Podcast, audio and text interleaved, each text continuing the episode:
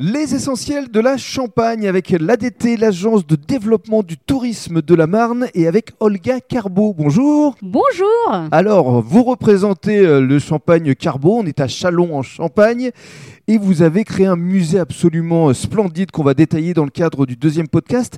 Mais avant cela, Olga, c'est un prénom euh, d'origine russe? Oui, c'est ça. Je suis russe et ça fait cinq ans et demi que je suis en France Mhm. et je suis tombée amoureuse en France à mon mari et comme ça j'ai changé complètement ma vie. Mhm. Donc vous êtes tombée amoureuse à la fois de votre mari et de Et la région du Par Champagne. la suite, c'est ça. Qu'est-ce qui vous attire justement ici dans cette belle région euh, de la Marne Euh, Je pense que c'est la même humidité qu'on a à Saint-Pétersbourg. et après, c'est le champagne, bien évidemment, qui est très, très euh, important pour la culture russe et pour la culture française. Et je pense qu'ici, j'ai retrouvé un peu le lien entre les deux.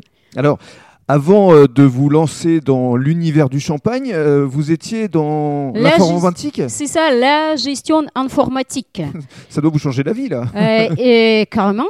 Et, et je pense que je ne suis pas malheureuse. Alors, ça veut dire que vous avez repris euh, le chemin de l'école, vous avez fait le lycée d'Avise? Exactement, pour apprendre, tailler, lier les vignes, pour travailler dans la cuverie, pour euh, comprendre le champagne, le terroir et vraiment pour profiter de la vie. Alors, euh, justement, dans le cadre du deuxième podcast, vous allez nous décrire votre magnifique musée.